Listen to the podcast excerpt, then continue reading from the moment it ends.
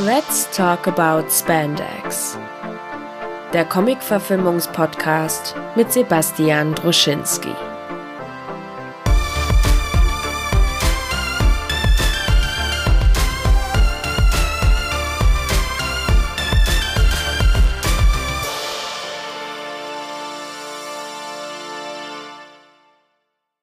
dafür kriegt, für die, also ich habe dieser Produktionsgesellschaft äh, sehr, sehr viel Geld gespart. Und ich habe Ja. nächtelang durchgeschrieben, weil die wollten das natürlich auch bis Ende der Werktagswoche haben. Das können die nicht cutten. Okay. Ja, so viel dazu. Laufwerk schon. Ich habe gerade angemacht. Das Okay. ist dein Podcast. ja, du dann musst er anmoderieren. Ja, schon, schon über Showbiz abgelästert. Ja, das machen wir jetzt vor lauf laufendem Mikrofon. Ja, pfui, soll ich nennen, welche das war? Nee. Also, hallo äh, bei Let's Talk About Spandex, dem äh, Popkultur-Review-Podcast. Ich habe noch ein bisschen die Headline geändert, weil ich habe mich vom Superhelden-Podcast ja so ein bisschen emanzipiert. Mhm. Ähm, finden kann man mich äh, in unserem Mini-Netzwerk Filme zum Dessert.de. Vielleicht kennt ihr uns von dem tollen Flyer, den wir gemacht haben. Und Ich halte mal oder. ins Mikrofon.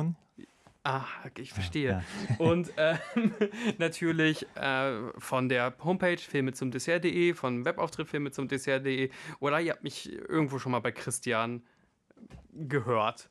Gesehen noch gar nicht. Ich glaube, ich habe da noch keinem deiner Filmprojekte ein Cameo gehabt. Ähm, Nein, aber ich habe auch lange nichts mehr gedreht. Also ja, stimmt, wir sind alle, alle ausgebrannt und alle traurig. müde. Ja. Apropos ausgebrannt, traurig und müde, wie geht's dir denn, Christian? Auch eigentlich ganz gut. Ich Achso, ja gut. viel lecker Kaffee. Nee, ich meine, Klopft der Herbstblues schon ne? an? Also ist ja ein besonderer Herbstblues. Herbstblues. ja, nö, alles gut. Also den, ja, ich meine, es stört mich grundsätzlich, dass es abends irgendwie dunkel wird. So, also ich bin eigentlich immer, ich bin immer happy, wenn ich dann um neun nochmal Richtung Stadtpark gehen kann und dann einfach ein bisschen Sonne noch ist. Äh, das hat auch die Corona-Zeit sehr aufgewertet. Äh, also Du bist echt ein Flanierer. Immer wenn man sich bei dir gemeldet hat, warst du gerade am, am, am, am Flanarieren. ja, ich mache das manchmal. Also auch nur um, was weiß ich, Telefonate zu führen oder so. Das kann ich viel besser, wenn ich so ein bisschen rausgehe, Kopf frei habe und dann Ja. denkt man sich, ach, die Person könnte man ja mal wieder kontaktieren, weil einfach seit drei Monaten nichts gehört und so. Ich habe da immer so Pulse, also jetzt gerade in Corona-Zeiten, dass ich denke, dass von wegen das soziale Miteinander muss ja gestärkt sein, auch wenn man getrennt ist und, und ähm, schreibt und Sprachnachrichte und, und all, alle Freunde, gerade auch vergessene Freunde von früher, die kriegen alle so eine Roundup-Message. Mhm. Und wenn dann aber Rückfluss kommt, dann bin ich nicht mehr im Sozialisierungsmodus, sondern eher in, in der Kellerstimmung. Okay. Und dann lasse ich das wieder vollkommen verhungern. Ähm, bis auf einen alten, alten Jugendkumpel, den habe ich jetzt letzte Woche mal wieder gesehen. Und nachdem es anfangs ein bisschen awkward war, weil man hatte sie irgendwie auch nicht so richtig was zu erzählen, Mhm. ähm, ging das dann schon. Dann haben wir die, Nostalgiekarte gespielt und haben dann über, über den Punisher geredet und, und, und sowas. Okay. nicht interessiert. Ähm, Ja, ich meine, ansonsten, ich meine, das, ich weiß nicht, das Jahr ist, wie es ist, ne? Also, auch gerade gesagt, ich würde gerne mal wieder ins Kino und dann, Das ist interessant, weil du das hast mir stolz erzählt, ähm, von wegen, ey, deine große James Bond-Reihe geht los und das ist perfekt auf Google und Algorithmus und Hashtags diesmal abgestimmt. Und dann, was ist dann passiert? ja, sie haben den No Time to Die nochmal verschoben. Der sollte, glaube ich, jetzt, im, ne? Ja, ich glaube, der sollte im Mai, glaube ich, anlaufen dieses Jahr ja schon. Also Ja, genau. Fast ein ganzes Jahr komplett jetzt verschoben. Und dann ist ja die Frage, ob das im April passieren wird. Let's see. Ähm, ich glaube danach, also erstens, du nimmst die James Bond-Filme trotzdem durch. Wer ein James Bond-Fan ist, bitte Ja. auf filme zum Dessert.de Wir gehen. haben über alle vier Daniel Craig Bonds also so eine Mini-Reihe, nur Daniel. Craig jetzt. Das Ja, aktuell. Also, naja, Flo hat jetzt wieder einen Job. Also, es ist bei ihm auch immer. ist eine Frechheit, jetzt sind die all die Gäste zugegen. Filmbranche, ja, wenn, wenn er dann ein Projekt hat, dann ist er einfach für, für fünf Wochen draußen oder wie lange das geht. Und dann hat er plötzlich wieder Zeit, dann können wir schnell mal irgendwie uns durch vier Bonds gucken und schnell zwei Podcasts aufnehmen. Und wenn dann der nächste Job kommt, dann ja, ist das wieder gegessen. Ja, aber grundsätzlich ist die Idee schon da, vielleicht demnächst mal wirklich die. Ich bin nicht so ein richtig großer Fan von Pierce Brosnan gewesen. Nichtsdestotrotz wäre es natürlich vielleicht Nicht mal interessant. GoldenEye? Hm, Habe ich damals im Kino gesehen. Ich war nie ein Fan von ihm, vor allem. Mhm. Als Schauspieler war der mir immer ein bisschen zu schleimig und gelackt. Und Daniel Craig ist bei mir völlig anders. Den finde ich halt richtig cool. So. Den habe ich in Nice Out gesehen und Ja. habe gedacht, was ein cooler Schauspieler, ich will mehr mit ihm gucken. Und dann fiel es mir wie Schuppen von den Augen, es gibt da doch diese Bond-Reihe. Also, Es gibt ja diesen Klar, Untergrund. Casino äh, Royale habe ich noch vor zehn Jahren irgendwann geguckt, so ein bisschen Ja. halbherzig nebenbei. Und jetzt äh, alle vier durchgehört, alle auf Filme zum Dessert zu finden. Ja. Also zwei Episoden, a zwei Filme. Und ist cool. Also Bond macht Spaß, zumindest der Craig Bond. Ähm, vielleicht zu James Bond. Ähm, diese Billie Eilish hat ja den neuen James Bond-Song ähm, performt, geschrieben ja. als 18-Jährige. Und äh, die ist ja so ein bisschen, ich habe nicht immer diese Musikvokabeln ähm, drauf. Für mich ist die immer so ein bisschen, die ist halt nicht episch in dem, was sie macht. Für mich ist das immer ein bisschen lo-fiig, äh, langsam und so weiter und so fort. Mhm. Und ich habe gemeint, so irgendwie ist das für mich kein richtiger James Bond-Song und habe dann bei YouTube eingegeben von Tina Turner halt Golden Eye. Riesensong, finde ich. Und äh, um da vielleicht äh, einen kleinen Bogen zu schlagen, und da hat meine Freundin zum ersten Mal Pierce Brosnan gesehen und ich zitiere sie, so stellt sie sich James Bond vor. Also optisch ist äh, Pierce Brosnan bei meiner Freundin im Kopf so ein sleeker Agententyp. Die ist zum Beispiel jetzt nicht so ein riesengroßer Daniel Craig Fan. So kann das umschlagen. Der hat halt den äh, Versicherungsvertreter Swagger. Ja, ach, keine Ahnung. Also ich mochte irgendwie dass, dass sie den Craig so interpretiert haben, dass der einfach eine Killermaschine ist. Der ist, geht halt, also hat ja, äh, also ich meine, selbst wenn man James Bond nicht kennt, dann hat man ja. irgendwann die Filmtitel gehört. Man hat auch schon mal irgendwie den Titel Lizenz zum Töten gehört. Ja. Also man weiß, der darf irgendwie auch Menschen umbringen, ist quasi ein bisschen wie auch ein Judge Dredd äh, Richter und Henker an einer ja. Person, ja. Und ähm, ja, und der Craig ist einfach so eine One-Man-Killer-Maschine, so gerade im ersten, das macht halt richtig Laune. In Casino Royale ist er auch so, legt noch nicht mal seiner Chefin irgendwie Rechenschaft ab. Das ändern sie leider so ein bisschen im Laufe der Reihe. Mhm. Aber das fand ich gerade am Anfang richtig geil, dass der da einfach nur einsteckt und, und einfach eiskalt killt und einfach so die, diese ganze Reihe einfach so ein bisschen gritty gemacht haben. Ja, genau. Und ich glaube, das ist, äh, ohne dass ich die nicht mögen und für eine tiefe Diskussion geht ihr bitte auf Filme zum Dessert.de. Ähm, diese Grittiness oder dieser Zwangsrealismus, das ist nicht mal Realismus, aber diese Grittiness, ne, die stört mich manchmal bei manchen Filmen rein. Ich mag James Bond ein bisschen blöde. Ich mag aufblasbare äh, Manschettenknöpfe, die zu U-Booten werden und so. Und ich finde, ich, ich, find, ich habe ein Herz für, für Doofheit. Ja, ja, ich glaube, die haben nur manchmal den Bogen mir zu überspannt. Also wenn man es als Komödie nimmt, mag ich Doofheit auch so. Aber mein Problem ist immer, wenn man so, so ein Mischding hat. Und ich kann mich auch an einen Brosnan-Bond erinnern, wo es schon damit losging, dass er da irgendein so Flugzeug hinterher stürzt. Und das war so eine Action-Szene, wo mhm. ich damals schon im Kino saß und dachte, nee, bin ich raus. Das war, war mir alles zu blöde. Das war einfach eine, eine Schippe zu, zu doof, ohne dass es halt so, so in so eine Klamauknummer ging. So, ja. Keine Ahnung.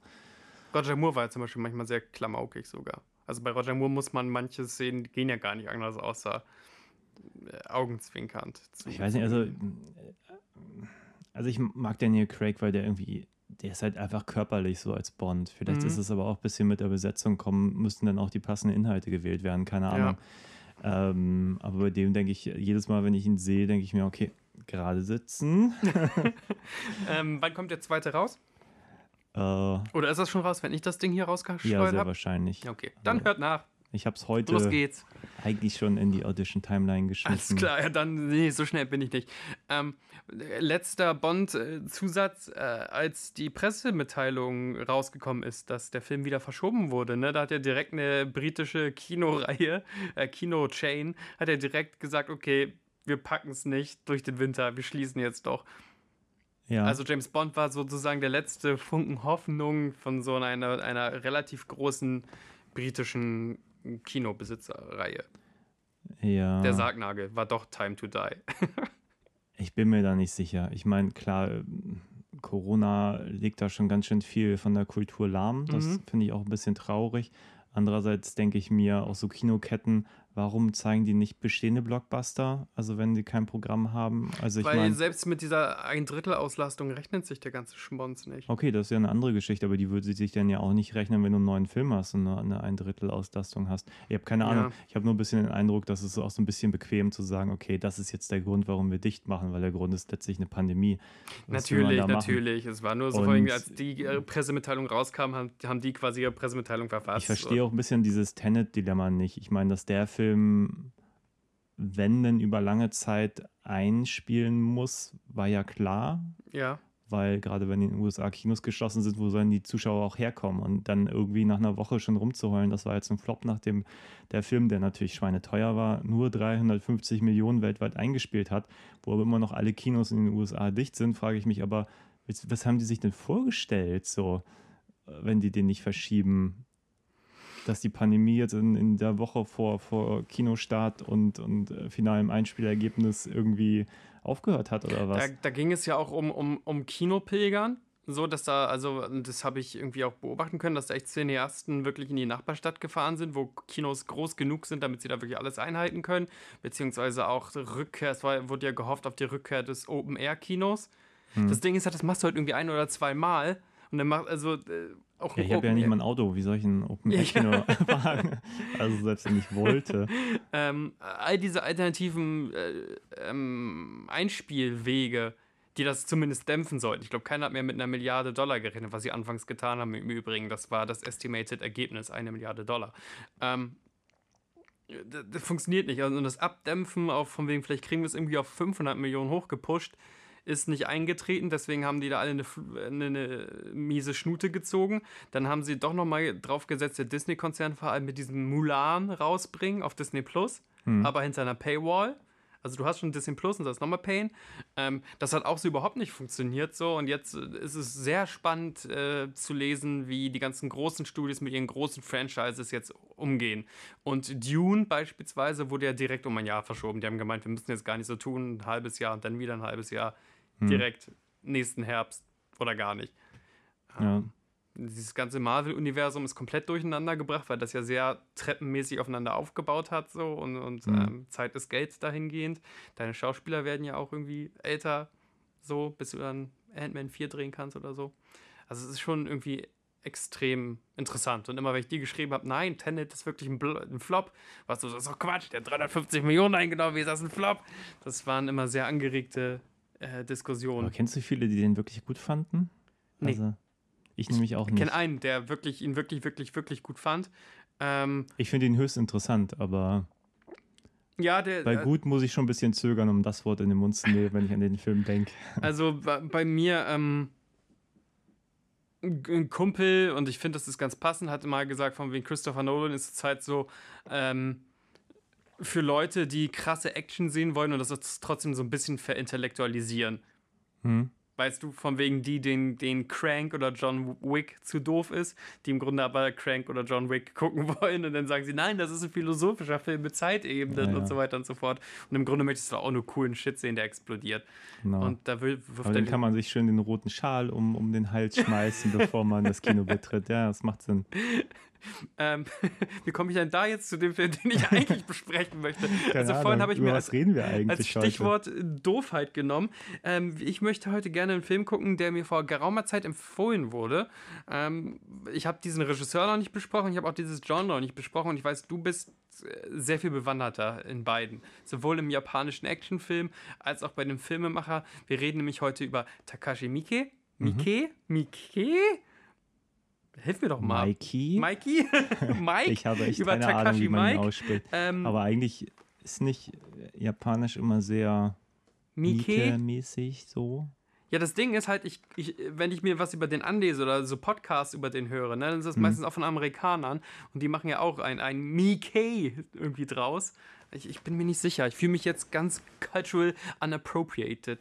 Ähm, ja, wenn man drüber nachdenkt, dann fängt man auch an, vorsichtig zu werden, den Namen auszusprechen. Ja, sollten wir nicht. Wir voll, voll ran. Zur Not ist das wie in einer Mathe-Klausur. Das ist ein Folgefehler. Das kann mal passieren. Wir gucken ja. auf jeden Fall Yakuza Apokalypse. Das ist keiner von seinen Klassikern, die ihn alle schon mal gesehen haben. Das ist ein relativ neuer Film mhm. ähm, von 2015 oder 2016. Und äh, mir wurde gesagt, von wegen, als, als ich angefangen habe, auch so Trash-Perlen anzugucken mhm. und mich von diesem ganz starren Comic-Ding zu lösen, kam ganz, ganz früh eine Message, den soll ich gucken. Und jetzt habe ich die, die Scheibe in der Hand. Richtig schön wäre es gewesen, wenn mir die Person, die mir das geschrieben hat, auch die Scheibe ge geschickt hätte. Das bitte, wenn ihr irgendwelche Filme habt, schickt die mir zu. Die habe ich jetzt in dem Fall immer gekauft.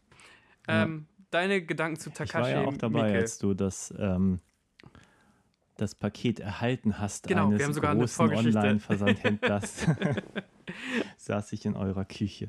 Ähm, ja, deine Verbindung zu Takashi Miike, was hältst du von dem? Welche Filme kennst du von ihm? Ähm, wurde der bei dir damals früher auch so als mh, mm, so ein bisschen abgekultet?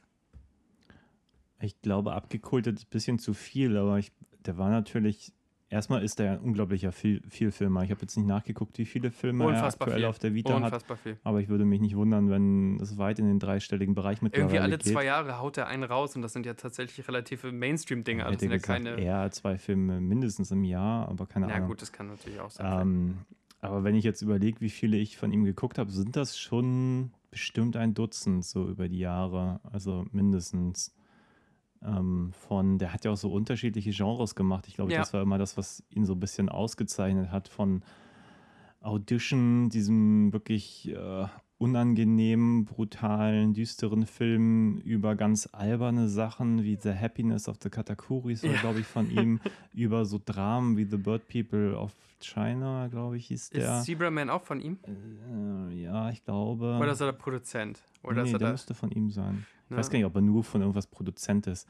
Aber ich, äh, keine Ahnung, Haufen ruhiger Yakuza-Filme habe ich mal gesehen. Genau. Diese Dead or Alive-Trilogie habe ich mal geguckt, nicht zu verwechseln mit der Videospielverfilmung, die wir schon besprochen haben. Ähm, Ichi the Killer ist Ichi the natürlich sein Killer, Ding. Fudo ist hier auch noch im Regal, der wartet auch auf eine neue Sichtung.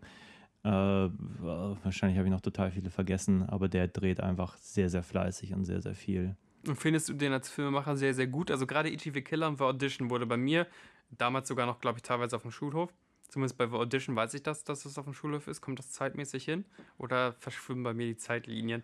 Ähm, vielleicht war es auch in der Uni, ehrlich gesagt. Aber Mhm. irgendwo lief rum von wegen dieser Audition-Film, den musst du gucken, den musst du gucken, den musst du gucken. Aber Ja, erzähl, erzähl keinem, um was es geht. Erzähl keinem, um was es geht. Guck ihn, guck ihn mit einem ganzen Raum voll Leuten und so. Also es war da wirklich schon so ein Okay. Buschfunk-Ding. Weiß ich nicht. Also klar, die waren halt immer, immer angesagt, so in meiner Bubble auch. Also Ichi the Killer war, also einfach weil der auch so gewalttätig war, Ja, ähm, dass das einfach nicht so häufig vorkam. ähm, ich müsste das echt nochmal gucken. Also vieles habe ich halt geschaut, irgendwann vor 20 Jahren, als es so populär war. ja. Und vieles weiß ich nur noch, dass ich es gesehen habe. Also Findest du seine Gewalt verstörend? Ich fand, weil, weil es heißt immer, also außer vielleicht bei The Audition, aber selbst bei The Audition kippt das, finde ich, so für mich. Also irgendwann gucke ich jemanden zu, äh, äh, der, der so und Stimpy Gewalt, mir fällt jetzt kein schöner Begriff ich dafür finde, die ein. Filme sind schwer vergleichbar. Es gibt so, also wie gesagt, Filme wie Audition oder auch Visitor Q, die sind dann mehr unangenehm seltsam. Ja, Und dann gibt es halt Filme, die sind irgendwie hart albern. Und es gibt einfach Filme, mit denen ich mehr connecten kann. Also mit, mit dieser Dead or Alive Trilogie zum Beispiel konnte ich nicht so connecten.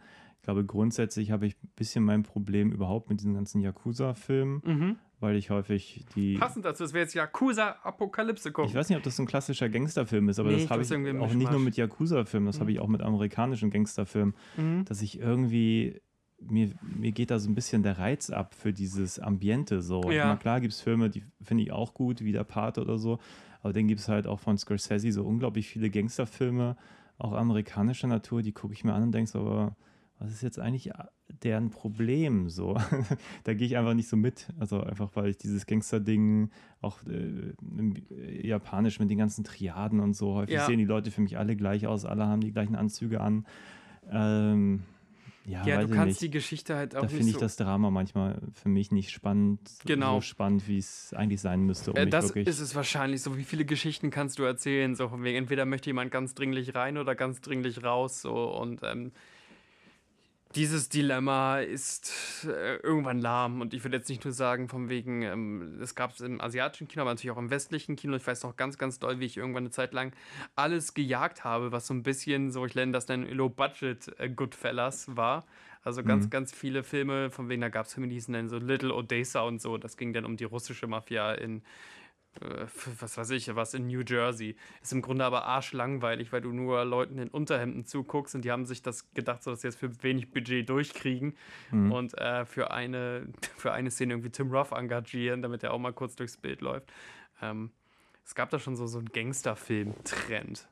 Ja, ja. In den USA sicherlich auch losgelöst von äh, Reservoir Dogs oder sowas. Ja, ja, ja.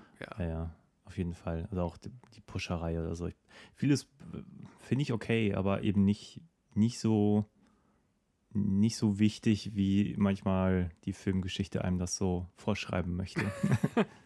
Ähm, Mike ist ein ziemlicher Kassenschlager in, in Asien und hier ist das eher so ein Underground-Liebling.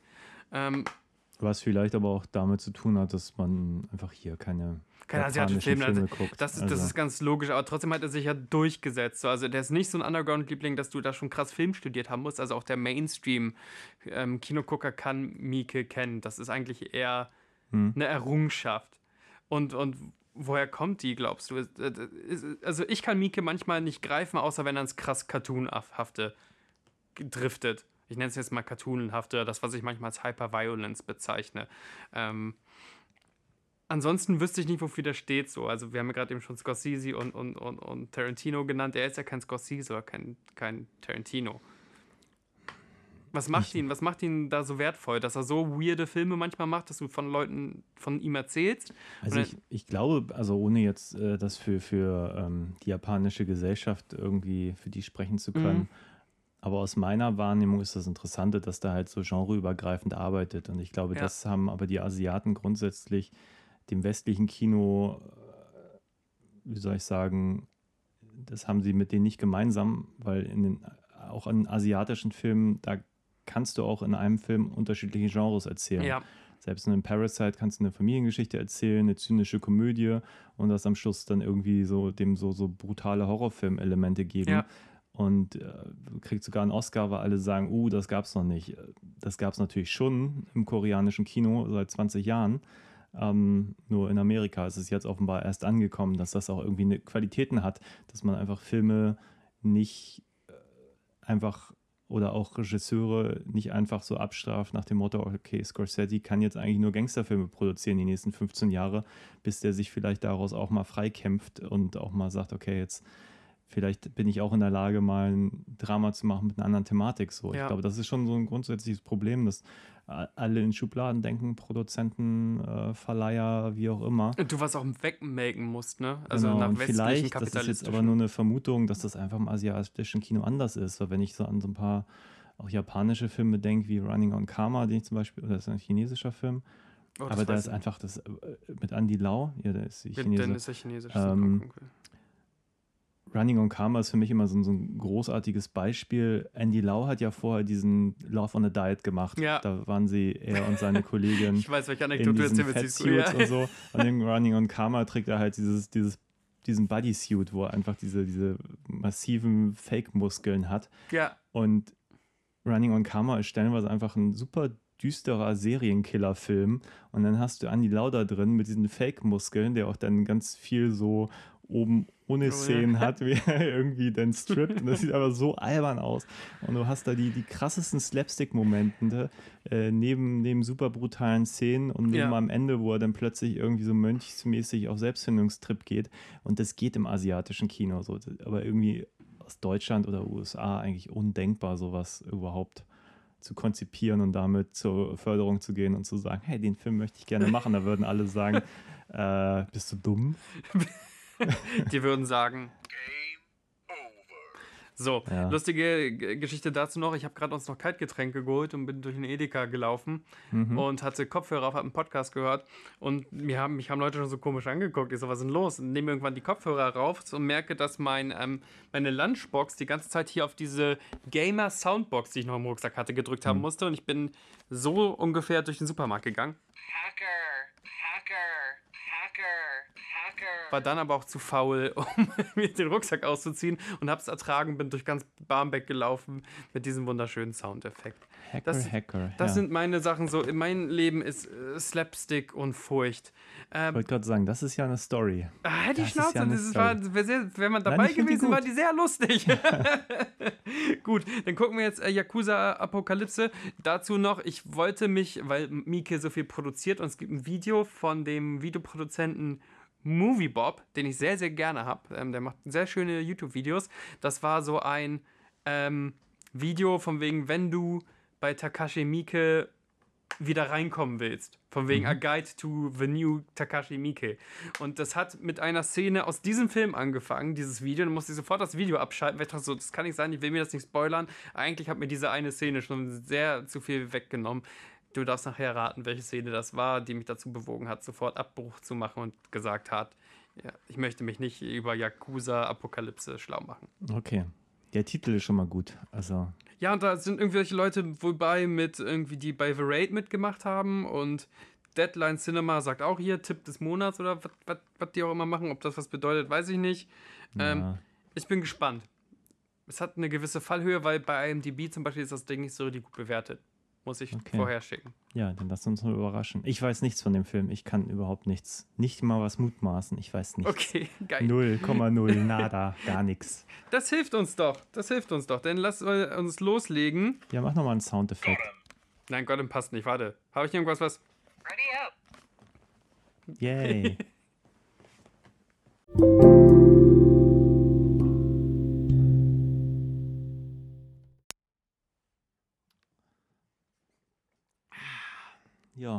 Ready up.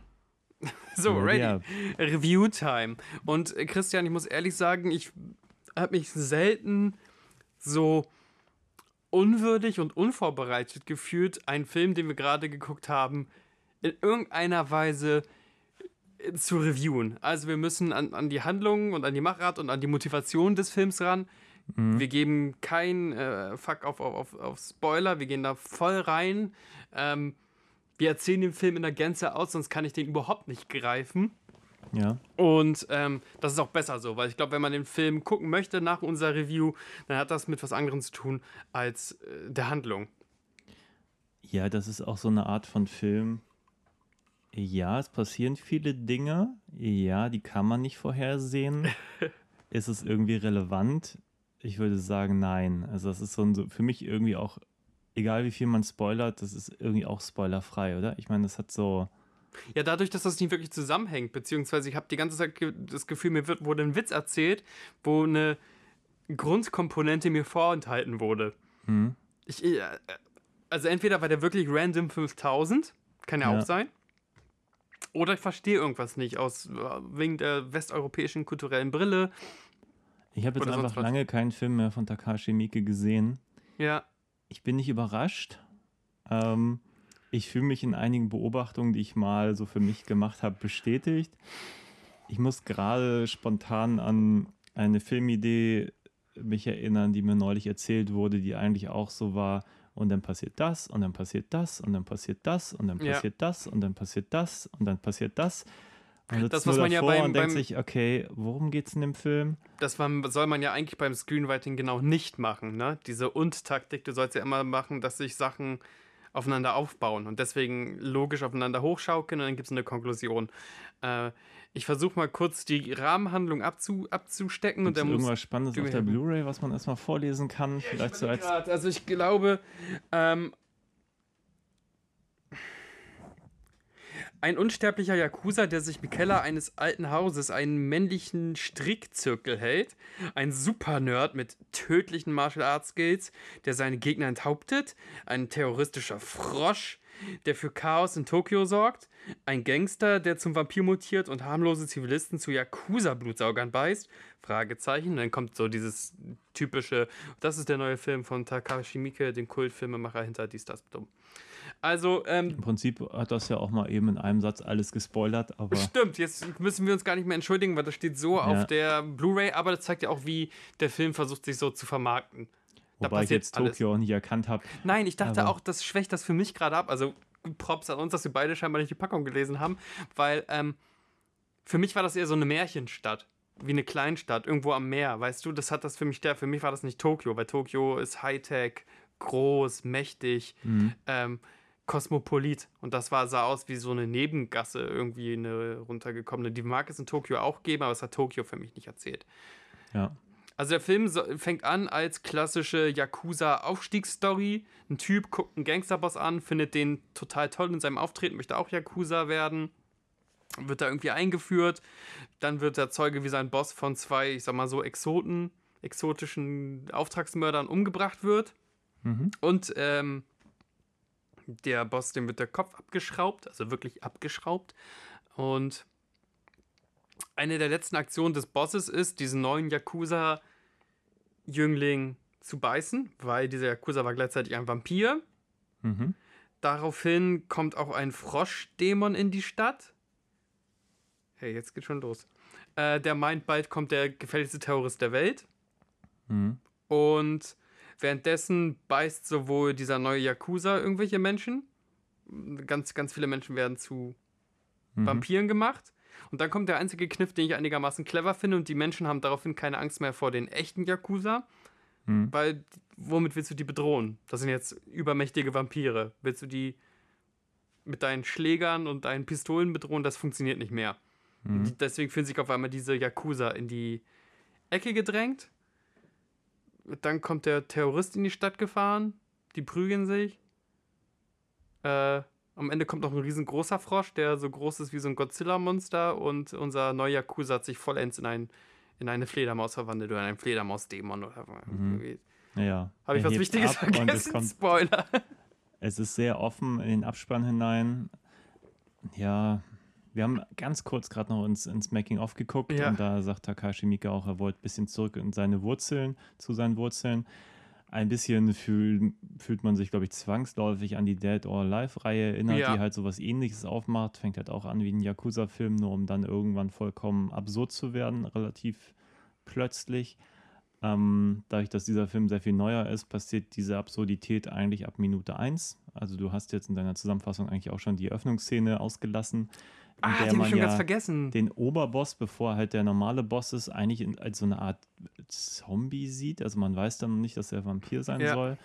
Der sich da einfach durch einen Haufen Leute meuchelt, die ihn so attackieren, dass man denkt, er müsste jetzt auch langsam tot sein. Ja. Und aber einfach weiterlebt, bis er dann noch äh, eine Frau, die er dann umarmt, auch noch beißt. Und dann ja. geht der Film eigentlich los, so dass es so quasi schon der erste, erste Ton des Films, nur um dann zu erzählen, dass dieser Yakuza-Boss eigentlich ein ganz guter Mensch ist, der irgendwie dafür sorgt, dass es den Bürgern gut geht. ja, das war ein gütiges Monster, ein beliebtes Monster, das auch irgendwie sein Viertel vor der Gentrification bewahrt hat. Also es gibt so einen Dialog, da danken ihm nämlich Leute, dass er verhindert, dass die Supermarktketten äh, in mhm. dieses Viertel kommen. Alle lieben den. Yakuza ja. ist was richtig Tolles. Ja, ja, und dann wird er offenbar hintergangen, vor allem von so einer komischen Frau, deren Agenda ich auch nicht so ganz nachvollzogen habe. Die hat dann später auch, und das ist halt so diese Absurdität des Films, die mhm. stellenweise irgendwie faszinierend ist, so in ihrer Verrücktheit, ja. aber sich eigentlich für mich auch nie zu irgendeinem Ganzen erschließt. Die hat zum Beispiel irgendwann so ein Loch im Kopf, aus dem immer irgendeine weiße Flüssigkeit läuft. Später gießt sie offenbar mit dieser Milch, wie sie sie selber bezeichnet, ähm, irgendwelche Beete und herauskommen in so einer ganz kruden Animation äh, ja, irgendwelche Jungen, also nackte kleine Kinder, ja. die dann irgendwie die neuen Bürger darstellen sollen. Ehrenhafte weswegen Bürger. die jetzt vampir vampirisierten Bürger halt obsolet werden. Mhm. Aber auch das bleibt so eine Idee, die dann nicht weiter ausgeführt wird. Ähm, und so ein bisschen ist das vorweggenommen einfach mein Problem, dass der Film halt so voll mit verrückten Ideen ist, aber keine führt zu irgendwas. Und gleichzeitig aber auch stellenweise bocklangweilig. Das ja, ist das Kuriose. wie Kaugummi. Der geht knapp zwei Stunden. Ja. Und aber wir sprachen auch ja kurz drüber, als wir es sahen, dass ähm, auch die Hauptfigur, der ist so, der ist halt die ganze Zeit da, der ist total passiv, was für mich sehr typisch japanisch ist so.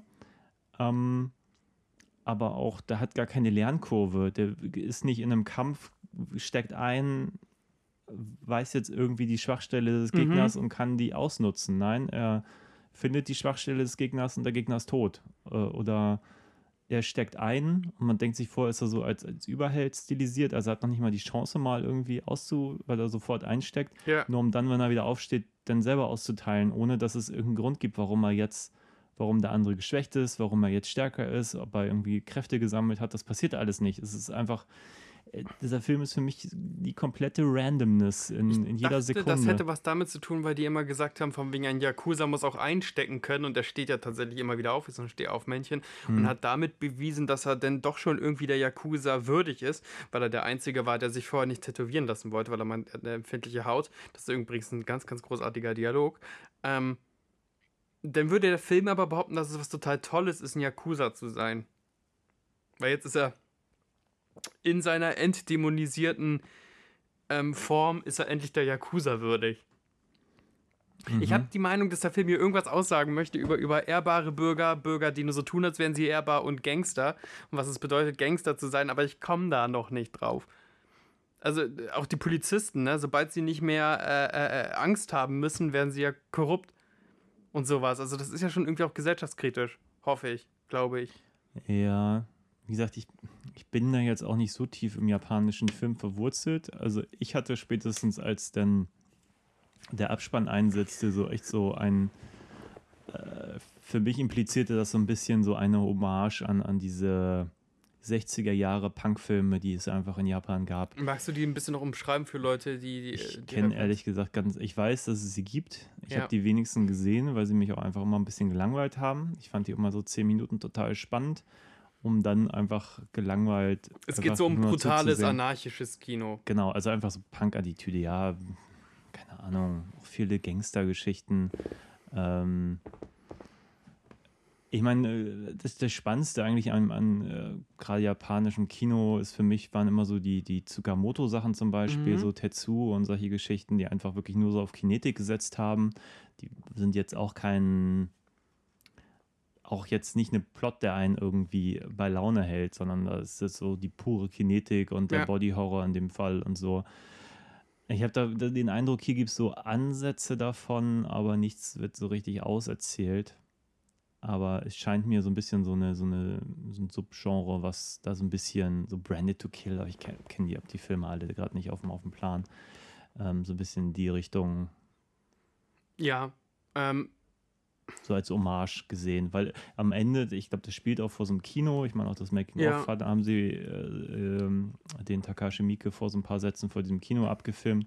Ich glaube, das kommt nicht von ungefähr, dass das Finale vor diesem Kino spielt, weil Unbedingt. er sich da auch irgendwo an der, an der japanischen Filmgeschichte wahrscheinlich so ein bisschen abarbeitet. Auch dieses komisch verrückte, das ist wirklich eine schöne Idee, dieser Kämpfer, der eigentlich in so einem Froschkostüm steckt, aber in so einem ganz billigen, also in so einem nur Ja, so wirklich so, kannst du bei Amazon Plüsch over, Overcoat quasi genau, bestellen. Genau, und so das ist halt der, der mega Superfighter, der auch so einen, so einen, so einen, so einen Lärmblick hat und am Schluss dann halt Godzilla-mäßig da irgendwie irgendwo lang stampft und aber auch dann sichtbare Plastikmenschen platt macht. Also das ist halt alles auch schon ein bisschen so an, ich glaube, absichtlich sehr trashig gemacht. Ja. Stellenweise mag ich das aber auch nicht, diese Mischung aus, wir machen das jetzt händisch billig mhm. und gleichzeitig dann aber auch CGI billig. Denn, äh, also ich meine, auch die Agenda von unserem, unserem Kämpfer, unserer Hauptfigur, dessen Namen ich noch nicht mal weiß, ähm, der wird dann manchmal irgendwie heiß und hat dann, kann dann mehr austeilen aber man weiß auch nicht warum und wie. Und dann ist es in einigen Szenen ist es so ein, so ein, so ein Billow-Effekt, der einfach nur so ein. Einfach so ein Dampf-Overlay, so. Ja, so, so ein Heatwaves hatte ich auch mal hier als Plugin. So. Da machst du eine Maske und dann hast du da so Heatwaves. So. Und dann gibt es aber im nächsten Schnitt, wo du siehst, okay, im Kampf war es dem wahrscheinlich zu aufwendig, da haben sie es einfach sein lassen. So. Und dann denkt man sich so, ah, wäre es nicht einfach schlauer gewesen, das in einer anderen Szene auch einfach sein zu lassen. Das sieht einfach aus wie ein billiger digitaler Effekt, der auch nicht sehr gekonnt da einfach drüber gebatscht wurde. So. Der Film hält sich ja nicht an seine eigenen Regeln. So. Also auch die Vampirregeln sind ja quasi so, dass ähm, dieser Oberboss sich total gut unter Kontrolle hatte. Mhm. Da einfach mal manchmal so ein, so ein Glas an Blut wegschlurfen musste. Und äh, unser Held hat sich so, so halb unter Kontrolle und noch andere extra übernatürliche Power wie Stärke und wer wird heiß. Mhm. Und die anderen, die jetzt unser Held beißt und darauf folgende Dominosteinchen, die anderen Vampire, die mutieren sofort, haben eine ganz klare Verrohung ihres Charakters. Die mhm. werden böse, selbstsüchtig, gemein mhm. ähm, und haben sofort ultimatives Blutrausch, Blutdurst. Die sind komplett in, ins Böse hineinmutiert. Das ist so ein bisschen. Und die lässt unser Held aber auch einfach so stehen. Die lässt er. Da also, dachte ich auch, das ist das Problem, dass der Held wahrscheinlich erkennen muss und später aufräumen muss. Oh Gott, was habe ich getan? Ich habe mein Viertel mhm. kaputt gemacht. Überhaupt nicht. Da schert sich der Film. Nee, im Gegenteil, die stehen ja auch eine Zeit lang so hinter ihm. Ja. Aber der Film vergisst ja auch einfach immer für eine halbe Stunde. Man denkt sich, was ist jetzt eigentlich die Agenda dieser vampirisierten ja. Bürger? So. Er macht ja auch dieses Kind zum Vampir, damit das irgendwie Rache nehmen darf, kann. Mhm. Das suizidale Kind. Ähm, An dieser Frau, die dann ja wahrscheinlich die Mutter war, keine Ahnung. Vielleicht. Erzählt der Film aber auch eigentlich gar nicht, oder? Nee, ich denke auch, wo ist da die Moral? Also, jetzt hast du das suizidale Kind auch in ein Monster verwandelt. Das ist ja nicht äh, bestrebenswert, dieses, dieses Ja, um dann diese Frau umzubringen. Also, ja, schwierig. Und ich denke da halt die ganze Zeit, ist da vielleicht der, ist da irgendwo der Humor versteckt, den ich nicht verstehe. Also können wir mal ganz kurz, ich weiß, ich springe ein bisschen hin und her, aber der Film springt mhm. doch wahnsinnig. Können wir mal ganz kurz über Spoiler, Spoiler, Spoiler, über den allerletzten Kampf reden. Der allerletzte Kampf ist äh, ein Schauspieler, wo wir beide mutmaßen, dass der aus The Raid bekannt ist. Mhm. Weil der sieht nicht japanisch aus, ohne mich da zu weit aus dem Fenster lehnen der zu wollen. Der steht aber auch auf dem Cover irgendwie groß Genau, drauf, genau. Ja. Und äh, wir nehmen an, das ist jetzt der, weil der redet auch kein Japanisch, der, der muss mit gebrochenem mhm. Akzent Englisch mit allen anderen reden. Ähm, super gut trainiert, kann super gut kämpfen. Und das sind die letzten beiden aus diesem Bandenkrieg, aus diesem Drei-Fronten-Krieg. Yakuza, Vampire, übernatürliche mhm. Menschen. Ähm, und dann kommt da eine große Western-ähnliche Musik und beide ziehen sich ihre T-Shirts aus und sind natürlich tätowiert bis zum Hals und so und, und spannen ihre Muskeln an. Das sind Marmormänner sozusagen. Und dann aus diesem Aufbau passiert nichts, außer dass die sich immer genau zeitgleich im Dreiertakt ins Gesicht boxen mhm. und ihre Gesichter natürlich immer doller zuschwellen und bluten, bis einer von beiden umfällt. Also da ja. ist nichts mit Choreo und nichts mit sonst was, was sie vorher schon bewiesen haben, was sie können. Hm. Und ich denke, okay, das ist jetzt. Äh, es ist eine Satire, das ist eine ironische Abhandlung auf irgendwas. Das ist eine Überspitzung. Aber es ist nicht so überspitzt erzählt, sondern es ist. Ich verstehe nicht, ob das Humor ist. Christian, hilf mir. War das ein Witz? War das ein Wink an uns Zuschauer, die äh, naja, ich, also ich kann auch nur sagen, wie der Film auf mich gewirkt hat. Auf ja. mich wirkte der wie jemand, der sowas erzählen wollte, nur irgendwie anders vielleicht. Das Problem ist nur, dass, also mich hat es einfach gelangweilt. So, ich verstehe so die Idee, dass man sagt, okay, alle erwarten jetzt einen Endkampf, wir machen was anderes. So, ja. finde ich konzeptionell irgendwie super, würde ich sofort Der Gag ist aber 40 Jahre alt, Indiana Jones, wenn der Bösewicht Eben. mit einem Nein, Säbel aber der, der Film hat dauernd solche Momente, dass man irgendwie denkt, okay, auf dem Papier liest sich das vielleicht richtig cool und dann guckt man diesen Film über 115 Minuten und ich bin einfach echt gelangweilt, weil es einfach nicht einmal passiert, sondern es passiert in der ganzen Zeit irgendwie 30, 40 Mal. Du rechnest immer schon, dass sie eben das nicht machen, was man vielleicht machen würde. Ähm, und wie gesagt, das ist Randomness, finde ich, hat äh, eine sehr bezeichnende Umschreibung für das, was passiert, weil nichts folgt einer logischen Konsequenz. Mhm. Also, die sagten ja auch im kurzen Making-of, ja, das ist so ein toller Moment, den erwartet man nicht. Das Problem ist nur, ja, nach einer halben Stunde ist man einmal überrascht, weil der, ähm, der Chef stirbt und okay, entblößt sich als Vampir. Mhm. Problem ist eigentlich, du hast schon vor einer halben Stunde gesehen, dass der irgendwas Übernatürliches macht. Da mhm. weißt du noch nicht, ist das davor passiert, ist das eine Rück also eine Rückblende, also ja. Eine, ein Foreshadowing für das, was irgendwie später mhm, mhm. kommt, wovon, wovon ich zumindest zu dem Zeitpunkt ausging. Ähm, und danach schlägt das Ding einfach nur noch eine Kapriole nach der anderen. Du hast immer diese skurrilen Momente, die, diese Menschen, die da in diesem Kellerverlies hocken und du weißt nicht, wer die sind, was die müssen Der dann auf irgendwie dem DVD-Menü bekannte Strickzirkel. Ja, genau. Und äh, super Moment, nur, aber auch aus dem folgt nichts. Ich muss sagen, immer wenn das passiert ist, habe ich mich aber auch totgelacht. Ich saß hier neben dir und konnte einfach nicht mehr.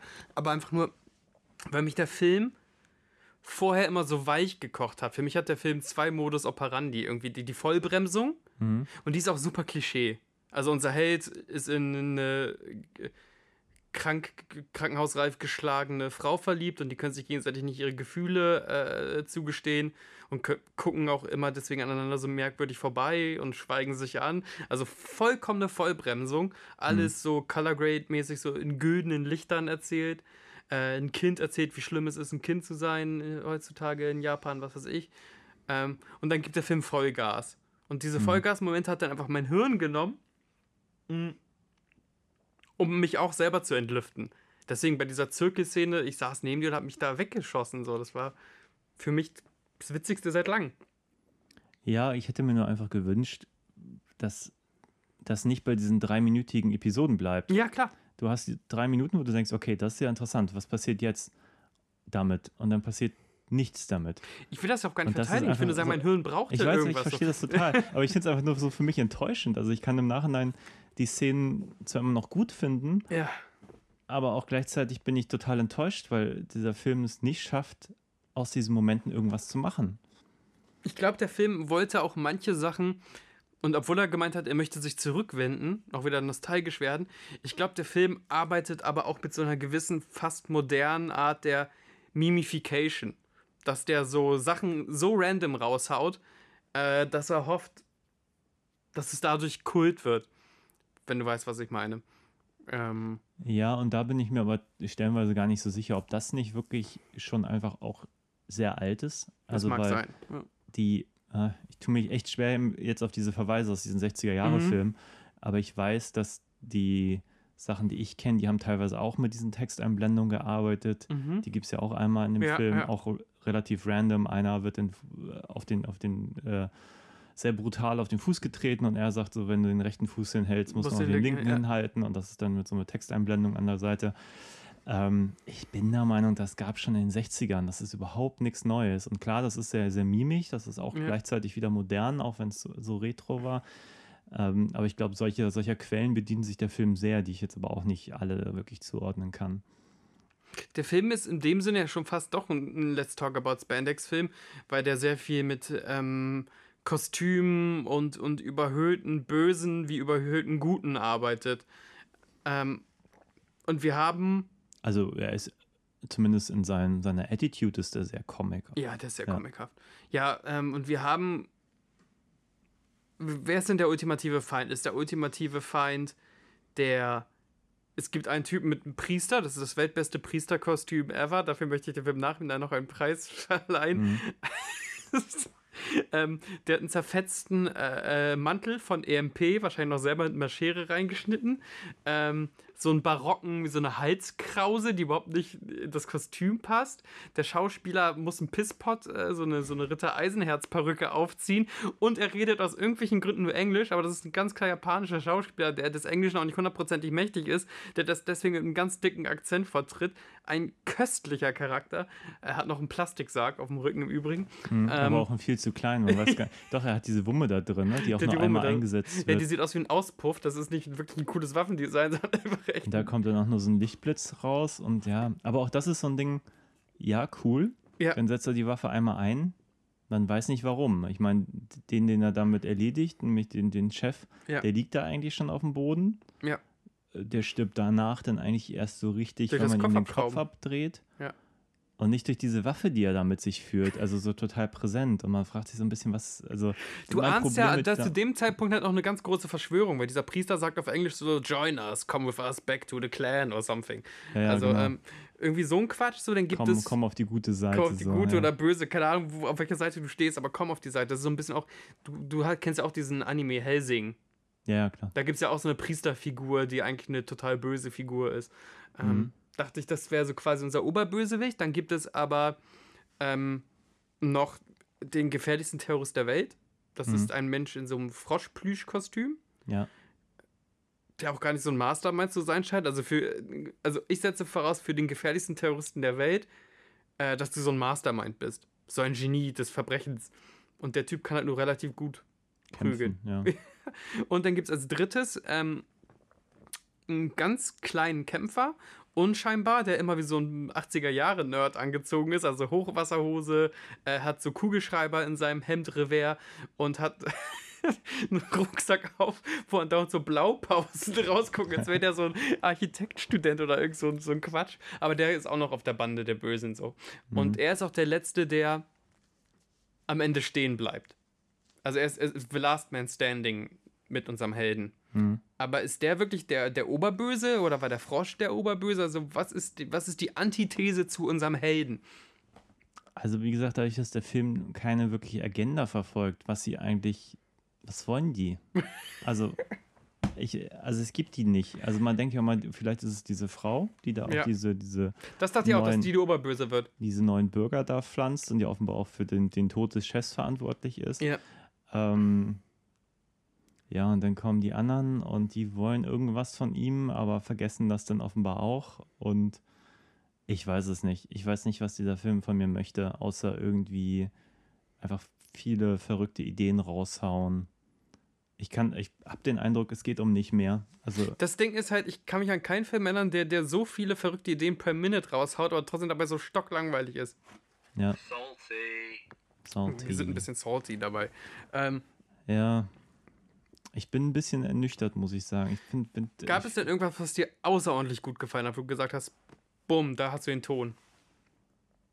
Mm, Na, wie gesagt, äh, einzelne Versatz, äh, Versatzstücke sind super. Also als ich ihn an, als begonnen haben, war ich erstmal überrascht, wie brutal er eigentlich ist. Also diese Mhm. 16er-Freigabe ist wirklich absurd. Das hätte es einfach vor, vor 20 Jahren hätte es das nicht gegeben. Der wäre in den vierten geworden. Ja, nein. Unsere Kinder. Nee, der ist schon sehr brutal. aber da wird schon, schon in den ersten zwei Minuten aufeinander eingestochen und, und, und äh, ja, aufs Brutalste und Ja. Blut spritzt. Und also, ähm, das ist schon verrückt, dass der eine 16er-Freigabe trägt.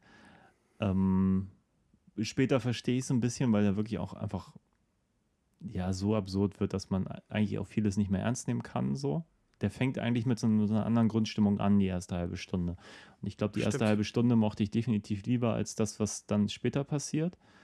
Weil da denkt man noch immer, da, da gibt es jetzt vielleicht noch irgendeinen Plot. Mhm, da da mhm. ist jetzt vielleicht der, ähm, dieser Jüngere, den, dem wir folgen, so ein äh, man, man nimmt ihn noch nicht mal als Hauptdarsteller so richtig wahr. Mhm. Irgendwann äh, merkt man dann, okay, das ist offenbar der, der, den wir jetzt als Aufsprecher bis dato Ja. haben.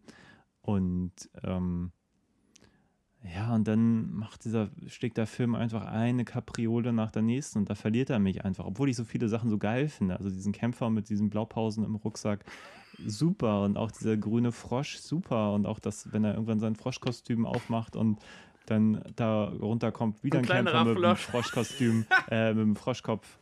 Ähm, Frosch und Frosch, super. Eigentlich, also konzeptionell geil. Ja, Aber ich würde mir wünschen, dass da einfach ein bisschen mehr wäre, als einfach nur ganz viele verrückte, coole Ideen, die einfach sich dann immer so, die kommen und denkt sich geil und dann verpuffen die einfach so nach zwei, drei Minuten. ich fand die Szene so toll, ähm, als der Frosch krass frustriert ist und sie geben ihm so einen Baseballschläger, damit er seinen Frust ablassen kann. Und er arbeitet sich da durch so eine ganze Herrschaft von einfachen Arbeitern, die da einfach nur sitzen und vor sich Ja, hinarbeiten. super. Den, den Moment hat der Frosch ja später schon mal. Dann ist er irgendwann arg frustriert und fängt dann an, irgendwie wahllos irgendwie Tische kaputt zu schlagen. Die besten Momente in dem ganzen Film so. Dieser Frosch mit, mit dieser Und gleichzeitig denke ich mir aber, ja, aber warum musste denn dafür 115 Minuten lang sein? Ja. Weil wenn, wenn er nur Verrücktheiten aneinander rein möchte, warum kann er dann nicht 80 Minuten lang sein oder 85? Das hätte dem Film so viel besser getan. Oh mein Gott, wenn hätte er all einfach nur dieses. Spaß gemacht hätte und man denkt sich, okay, was sehe ich da für ein crazy Shit, so, wäre ich, wär ich voll mit, würde ich den jetzt echt feiern, so. Aber dadurch, dass Film er die ganze ja- Zeit äh, sich, so, sich so auch so ernst nimmt in so vielen Momenten und man fragt sich nur, warum? Ja, vor allem auch so, so, so, so peinlich emo-ernst. Also jemand, ähm, der melancholisch beim äh, Leuchtturm steht und aufs Meer hinausschaut oder der weinend in, der, äh, in, in so einem Public Bathroom sitzt und sich umbringen möchte und dann doch nicht umbringt und so. Und da vergehen Minuten. Minuten sitzt der Typ auf Klo mit ähm, Voice-Over, sagst du. Wär- war, war, war ein Voice-Over, glaube ich. Oder redet er mit sich selbst? Also wir hören auf jeden Fall ihn drüber jammern, wie schlimm das ist, dass er so ein krasses, böses Schicksal, schlimmer als der Tod und Unehre und hast du nicht gesehen. Und oh Gott, oh Gott, hört der Film da fast auf zu, zu wirken. Ich kann mich an die Szene schon gerade gar nicht Da mehr sitzt er erinnern. doch auf Toilette und ist ganz traurig. Ja, wie gesagt, das, das Problem ist, dass diese, man versteht die Agenda nicht, man ist halt nie mit den Figuren. Ja. So, ich bin auch mit der Hauptfigur, bin ich nie, äh, nie connected, weil ich gar nicht weiß, was die wollen, so, oder Ja. was ist die Agenda. Also am ehesten habe ich es noch mit diesem Chef am Anfang gehabt, weil ich dachte, okay, der will jetzt, ist irgendwie so ein Yakuza-Boss und der will Mhm. irgendwie Gutes tun, das fand ich irgendwie interessant, so. Ja. Aber in dem Moment, wo er abdankt, war er irgendwie der Letzte, der irgendwie einer nachvollziehbaren Agenda folgte. So. Und dann denkt man, okay, der Neue muss irgendwie dafür sorgen, um jetzt wieder das, das Chaos sch- zu schlichten oder so. Weil jetzt, wo er nicht mehr da ist, das alles in Ungleichgewicht gerät oder so. Ja. Aber scheint nicht, nicht die Agenda des Films zu sein, die Story zu erzählen. Mal eine schnelle Kursänderung. Wie ist denn das mit Takashi, Miike und ähm, Frauenfiguren und vor allem Gewalt gegen Frauen? Fand ich hier ehrlich gesagt auch schon schwierig, die erste Ja. Verwe- Vergewaltigungsszene, weil die einfach so man hätte es einfach ohne erzählen können. Richtig, ja. Man hätte, also es, es geht darum, dass die holen, da, wie die da eine Frau raus irgendwo, weil die mhm. Yakuza haben irgendwie eine merkwürdige, na, was heißt merkwürdig? Die haben Ehrenkodex. Mhm. Ähm, aber du kannst die Frau ja auch nur entweder kurz vor der Vergewaltigung oder in irgendeiner bedrohten Situation zeigen. Äh, anstattdessen entscheiden die sich halt äh, in so einem krass, da gibt es Kämpfer mit Froschkostüm und äh, mit Nerdkostüm und sowas und trotzdem zeigen sie da irgendwie eine relativ bedrückende Vergewaltigungs- Szene mit irgendwie einer, die auch blind geprügelt wurde und ja. hast nicht gesehen und dann auch von wegen, ich komme auch gleich. Also ist das auch noch irgendwie so eine Gangbang-Vergewaltigung und hast nicht gesehen. Das sollte ja auch nicht die einzige Vergewaltigung sein in dem Film. Welche kommt noch? Später, wenn sie äh, ins Restaurant gehen und der Lehrer, ähm, der Lehrer vergewaltigt auch eine, eine Kellnerin ah, oder sowas. Okay, ja. Ja, und dann gibt es auch eine merkwürdige Sexualisierung von, also es gibt auch eine Krankenschwester, die ist aber so angezogen wie eine Krankenschwester, so äh, Sexy Nurse on Instagram. Mhm. Ähm, dann gibt es auch so einen merkwürdigen Charakter, der irgendwie immer ins, ins Bild ja, reinspringt. Auch die, die vermeintliche Bösewichtin, der da irgendwie diese Muttermilch aus dem Kopf läuft oder was das mhm. sein soll und die dann da die, die neuen Burger anpflanzt. Ja, sehr schwierig. Aber ich glaube, also ohne das jetzt pauschalisieren zu wollen, die japanische Gesellschaft hat da schon ein paar Probleme. Also. Aber wo zum Beispiel auch in Ichi der Killer, das müsste ich dir nochmal gucken. Ich habe jetzt ein bisschen Lust, den zu gucken. Jetzt, ähm, wurde das da auch so einfach salopp als, als Schockmittel genutzt?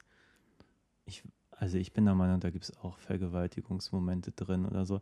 Ich bin aber auch gleichzeitig der Meinung, es ist aber echt lange her, dass ich den gesehen habe. Ähm, ja, ja, wir sind beide dass da, unserem Dass da aber zumindest mal auch irgendwie eine starke Frauenrolle, eine starke Kämpferin drin ist, was jetzt diesem Film hier ziemlich abgeht, was ich auch sehr schade finde, dass da einfach auch keine also die Yakuzerin, die hatte ja einfach nur einen Sprung in der Schüssel, die hier in diesem Film drin war.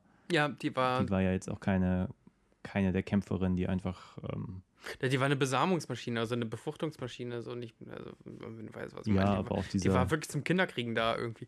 Ähm, verrückten Ebene, ja. es, es kann ja sein so, und ich finde ja auch, wie gesagt, Vergewaltigungsszenen sind ja, wenn sie irgendwie Sinn machen, schön und gut, aber die sind schon irgendwie sehr, sehr drastisch und gefühlt länger, als ich sie brauche. Und dann ich, sehe ich halt diese kaputtgeschlagenen Japanerinnen, äh, das ist immer mit einer Nahaufnahme aufs Gesicht und, und sie wird dann halt durch den Stoß quasi. Ja, die Frage ist immer bei solchen Szenen, ich finde sie halt immer problematisch, wenn sie in so einem Film nur für den Shock Value da ja, sind und nichts erzählen. So. Und hier habe ich den Eindruck, die sind da drin ja, eigentlich mehr so zur Unterhaltung. Und dann finde ich das schon ein bisschen problematisch. Das soll schon irgendwie Schock, ich glaube, das soll schon irgendwie Shock Value sein, so, aber billiger Schock, billiges Shock Value. Und vor allem dann von einer Szene drauf zu schneiden, wo wir gerade einen Typen mit so einem Pisspot-Haarschnitt äh, sehen, mit so einem Prinz Eisenherz-Frisur. Dann Hardcut auf äh, blutverschmierte junge Dame. Äh, ist, äh, ich glaube, da kommt auch ein Satz von wegen, jetzt probieren wir mal das andere Loch. Also, mhm. wenn man einen Kommentar zu sexueller Gewalt machen will oder zu von wegen ähm, Verrohung und so gerne. Irgendwie kam mir aber gerade, das war wie so ein Cocktail, den du mir gemischt hast, der, der nicht richtig munden mag. Mhm. Soll ich dir mal erzählen, welche Szene die war, die ich schon kannte? Erzähl mal. Das ist, wo sich der Frosch auf eine Granate stellt und dann nur in die Luft gehoben wird. Okay. Da habe ich das Video abgebrochen und dachte so, okay, der ganze Film ist so, der war ja leider Gottes da nicht mhm. so. Spoiler, der Frosch stellt sich auf eine Granate und Aber auch da habe ich, also ich habe, glaube ich, bei der Szene davor schon gedacht, ich hätte mir gewünscht, der würde dann noch verrückter werden. Und da habe ich ja so als Beispiel Story of Ricky erwähnt. Ja. Wo ich irgendwie dachte, ja, und dann macht das Ding irgendwen platt und dann hätte ich mir gewünscht, dass er dann nochmal irgendwie einen Kopf zermanschen würde mit dem Fuß oder so. Einfach nochmal dann wirklich Comic zu werden, mhm. als dann nur die Leute wieder gehen zu lassen. Ich meine, den einen, den er mit diesem Move irgendwie platt macht, der ist dann nachher auch wieder, der, der ist ja noch nicht mal tot. Ja, da hätte der ich macht auch so einen super krassen Move und man, man denkt, ja, aber dann, dann übertreibt das doch wenigstens. Dann lass ja. ihn doch mit so einer Handkante aus der Luft kommen und dann zerteilt, ihn einfach den, in ja. zwei Teile oder so. Ja. Und nein, stattdessen hat er danach nur eine Beule an der, an der, an der Stirn und, und lebt weiter. Und dann denke ich mir so, ja, der macht es wenigstens richtig, macht, übertreibt es richtig so. Ähm, Handlungsebene und Logikebene haben wir, glaube ich, gut, äh, gut abge, abgegrast. Wollen wir mal zu so einer allgemeinen Ästhetik kommen und vielleicht auch zur, zur Action, also die Action mal äh, rausgenommen aus der Handlung bewerten? Weil ich glaube, über beides müssen wir reden. Ja, Worüber willst du zuerst? Ästhetik oder Action? Ästhetik. Ästhetik. Ich fand ihn relativ schick, muss ich sagen. Super schick. Ich habe dich auch zwischendurch gefragt, was das denn für eine, für eine Art von, von Brennweite sein könnte, weil der ist gefühlt sehr weit gefilmt. Hm. Irgendwie. Und selbst diese engen Flure einer japanischen Kleinstadt, wo so Restaurant an Restaurant äh, sich reihen, sind in so einer krassen Weite erzählt und sieht alles super gut aus. Ja. Also, Halleluja. Und wir haben noch vorher gesagt, von wegen, auch der Film wird wahrscheinlich so ein schickes Erlebnis wie das Cover, das krass geairbrushte Cover sein. Der Film ist aber schöner als das geairbrushte Cover. Also, der ist ein wirklich, wirklich, wirklich schicker Film. Und der, der Hauptdarsteller auch. Ähm, Ich muss sagen, ich habe auch nicht so was Hochwertiges erwartet, als du mit dem Film ankamst. Also ja, ich fand, der sah jetzt relativ teuer produziert aus. Keine Ahnung, wie viel die jetzt da, also jetzt auch nicht eine Millionenproduktion oder eine, eine aber keine Ahnung, was er gekostet hat. Naja, Millionen bestimmt schon, aber Ja, aber noch, der, der, der ist noch in so einer Art High Value produziert, dass ich mir vorstellen könnte, dass das zum Beispiel europäische Filme auch erreichen könnten. Wenn ja, du weißt, was ich meine. Frage. Ja, ja. So, also, Also wenn die Deutschen wollten, könnten sie auch ähm, Filme machen, die zumindest ästhetisch mithalten können. Das ist gar kein Problem. ja. Nur inhaltlich würde sowas aus Deutschland niemals kommen. Hast du noch irgendwas, was dir aufgefallen ist, hat, perspektivisch, filmmachermäßig, außer, außer diese krasse Wertigkeit? Du bist da immer meine höhere Instanz. Ich dachte nur zwischenzeitlich so, ey, mir gefällt bis jetzt fast jeder Shot. Ja, also ich, wie gesagt, so, so wie der Film für mich auch zerfällt inhaltlich, muss ich aber auch sagen, die einzelnen Settings sind halt super, auch super gefilmt. Also auch diese, dieser Keller mit dieser ganzen Absurdität, also auch das so, so ernst irgendwie zu erzählen. Ähm, und dann halt mit diesen Albernheiten zu kommen. Ich fand das alles schon im Kern halt ziemlich toll. So. Mhm. Und auch zu sagen, okay, wir geben uns jetzt totale Mühe mit ganz vielem, um dann diesen Typen im Froschkostüm irgendwie da so reinzustellen. das ist schon cool. Ähm, Und das machen sie eigentlich von der Erzählung auch richtig ist. Also du musst, wenn du einen neuen Gegenspieler aufs Schachbrett setzt, musst du zeigen, dass der noch toller ist als die anderen. Und dieser Frosch kommt in die Stadt. hm. An sich, das kann gar nicht Tokio sein, weil dann kannst du nicht durch so einen Dorfweg heimlich in die Stadt einmarschieren. Also der geht echt, echt so durch so ein Reisfeld gefühlt und da ist so eine kleine Brücke, da läuft so ein kleiner äh, Fluss durch und ein paar von den Yakuza-Raudis stehen da einfach rum und machen den natürlich an, weil da kommt ein Typ im Froschkostüm rein. Ja. Sieht, ist ja albern. Ist ja sehr albern, merkst du selber, ne? Und die Kamera bleibt ganz, ganz weit weg. Hm. Also ne, super weit. Und ähm, dann, dann nietet er da diese fünf Yakuza um in, in einem Balletttanz äh, der, der fliegenden Fäuste. Hm. Mua! Also fünf Sterne Wertung. Ja. Ja, ja. Also Wollen wir mal was über die Action erzählen, weil wir sagen, wir können den Film nicht als Ganzes ähm, ähm, Action, ja, also auch da viele Momente ziemlich gut. Ist der Film vielleicht eher was für so eine YouTube Best-of-Compilation, oder wenn es sowas gibt? Oder sollte man sich einfach den Trailer vielleicht angucken, den wir jetzt nicht gesehen haben und sagen, okay, ich verstehe. Ja, wie gesagt, hätten sie den Film wirklich um 30 Minuten erleichtert, glaube ich, er wäre besser. Mhm. Ähm, es gab, ich weiß nicht, ob es das mittlerweile noch gibt, es war zeitweilig ziemlich gängig, dass man asiatische Filme für so eine internationale Fassung nochmal deutlich verkürzt hat. So. Ist das so? Ähm, Ja, ja, so relativ bekannte Filme, selbst so Shaolin Soccer oder so von Stephen Chow waren Ja. davon betroffen. Äh, teilweise kenne ich auch nur die internationalen Produktionen. Also bei Jackie Chan war das, glaube ich, auch ab und an mal der Fall. Bei Rumble in the Bronx zum Beispiel. Ich glaube, ehrlich gesagt, diesem Film hat das ganz gut getan. Aber wüsste ich nicht, dass es das gibt. So. Ähm, das war ja auch die deutsche DVD, ne? Also, Ja, ja. ja. Ist denn der Hauptdarsteller, äh, es tut mir leid, wollen wir vielleicht einmal seinen Namen nennen? Finde ich den überhaupt? Nee, finde ich natürlich nicht, der ist nicht mal genannt hier. Äh, äh, äh, äh, äh. Ja, großartig, verkackt. Also wollen wir den Hauptdarsteller zumindest so Action-Star-Qualitäten zusprechen?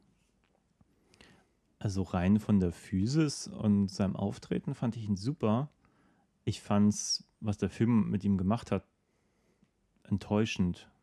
Ja, Also der Film hat ihn immer inszeniert wie ein Star, um ihn dann sofort einstecken zu lassen. Also es gab halt, also ich weiß nicht, warum der Film das gemacht hat. Also selbst wenn man sagt, man will jetzt irgendwie alles unterlaufen, was man an Erwartung Mhm, hat, mhm. finde ich es halt total kontraproduktiv, weil ich meine, jeder Superheldenfilm der, der zeigt eigentlich erstmal so, einen, so einen Helden, der irgendwie Fähigkeiten hat, ja. der irgendwie kräftig und stark ist und dann gegen ja. einen übermächtigen Gegner antritt, ja. daran irgendwie erstmal scheitert, um dann ihn doch irgendwie zu besiegen. So, das ist jetzt hm, klar kann man das versuchen, ganz anders zu machen, aber es gibt ja schon Gründe, warum das funktioniert. So. Und wenn man aber von Anfang sagt, man inszeniert den irgendwie als, als, als übermächtige kräftige Figur, die jetzt auch Vampir-Skills hat, so, mhm. nur um dann die ganze Zeit in die Fresse zu kriegen und am Boden zu liegen, ist es einfach nur total enttäuschend, so, für mich als Zuschauer. Weil ja. ich mir denke, aber was, was macht ihn denn jetzt aus? Also der ist halt genau so eine, so eine Lusche, wie bevor er Vampir wurde, kriegt die ganze Zeit in die Fresse, nur um dann aufzustehen und plötzlich auszuteilen. Ich verstehe nicht, warum. Also der hat nichts gelernt, der hat keine Lernkurve. Äh, der Gegner ist in der Zwischenzeit nicht geschwächt worden. Also warum oder warum nicht? Stimmt, äh, vollkommen.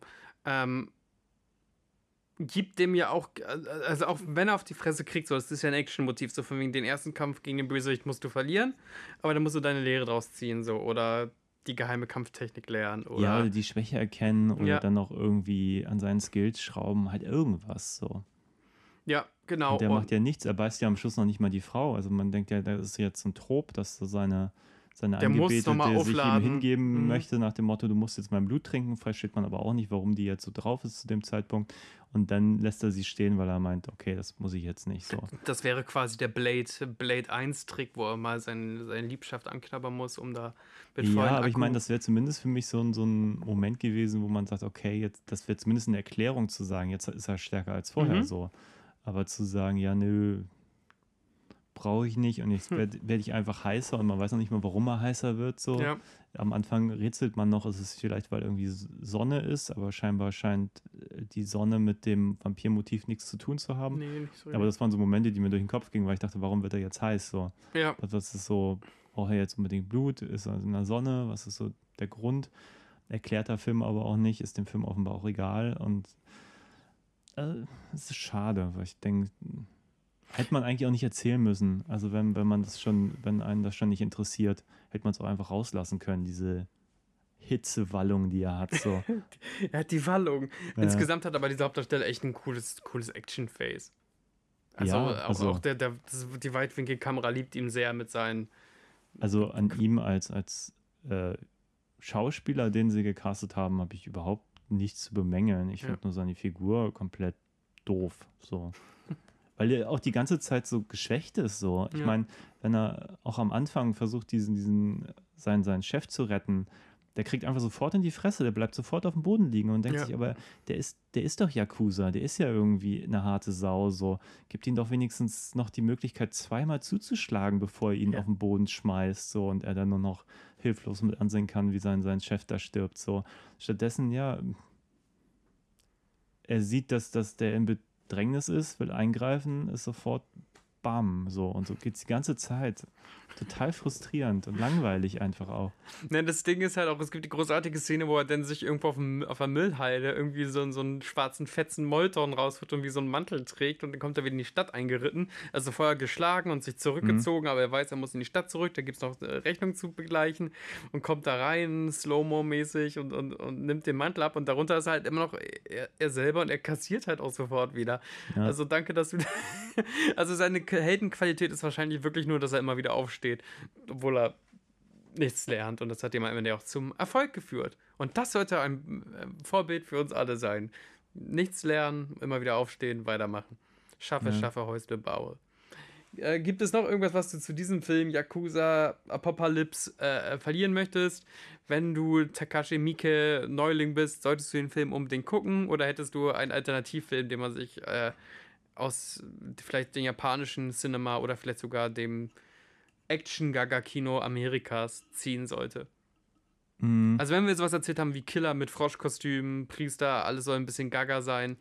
Also ich glaube schon, dass diese Art von, von Humor durchaus Leuten gefallen könnte, die sowas mögen. Es gibt da diesen, ich komme nicht auf den Titel, der irgendwas zu hm, hm, hm, Django, Western, Django. Ja, ja, du meinst, du meinst halt diesen, diesen japanischen Western Exploitation Film, ja. Nach irgendeiner Speise benannt. Ähm, keine Ahnung. auch total übertrieben, auch gar nicht meine Art von Humor. Ich glaube, in die, Richt in die Kerbe schlägt er auch so ein bisschen. Ja. Also vielleicht kann man den auch einfach lustiger finden, wenn man solche Dinge einfach lustiger findet. Lol, der hat einen Hut auf. Ja. Ja. Nein, es, es gibt schon Leute, die haben einfach einen anderen Humor. Das muss man einfach akzeptieren. Äh, Vielleicht für solche Leute, die den Western Django, ist der auch von Mieke? Von wem ist der? Ich weiß es gerade nicht. Oh, das weiß ich nicht, das wäre Das jetzt ist- echt geschätzt. Ja. Wie gesagt, neue Mieke, äh, nach 90, 99er Jahren habe ich wahrscheinlich Mieke verlassen, so. Und der hat einfach 20 Jahre weitergemacht. Ja, und das ist ein bisschen mein Problem. Ich glaube, ich habe damals halt relativ viel von ihm gesehen und deswegen überrascht mich das alles nicht mehr, weil es schon irgendwie eine logische Weiterentwicklung ist irgendwo, Ja. aber auch gleichzeitig wirklich eine Wiederholung der immer gleichen Motive meines Erachtens. Also wenn man den ersten Dead or Alive gesehen hat, ähm, da gibt es am Schluss halt auch so einen Überraschungsmoment und für mich ist so der Film so ein bisschen dieser Überraschungsmoment einfach auf dem ganzen Film verteilt. So. Und ähm, also ich, also ist definitiv nicht, äh, nicht in meinen Top 5 von, von ihm. Also wahrscheinlich noch nicht mal in den Top 10. Äh, Da gibt es halt viel spannendere Filme, sei es Visitor Q, Audition, ähm, wahrscheinlich sogar Dead or Alive, den habe ich ewig nicht mehr gesehen, aber einfach Filme, die halt einfach früher vielleicht auch ähnliche Dinge gemacht haben, aber wo es einfach mehr überrascht hat als jetzt. Ja, wobei ich noch einmal, und das haben wir kurz schon angesprochen am Anfang des Gesprächs, herausheben möchte, wie toll es eigentlich ist, wenn du, äh, du hast auch Nintendo-Verfilmungen gemacht, die absolute Kassenschlager waren irgendwie in Japan und Fortsetzungen zu, zu eher anderen Themen. Mhm. Also wirklich deine Millionen Yen da eingespielt wurden. Millionen Yen ist, glaube ich, gar nicht so richtig viel, aber deine, also viele, viele Yen eingespielt. Ähm, sich dann zu entscheiden, wieder zu den Nitty-Gritty zu gehen und auch da Budgetkürzungen in Kauf zu nehmen. Äh, Also vor, vor dem Gestus ziehe ich eigentlich den Hut. Und ich glaube auch vor, vor der Grundidee.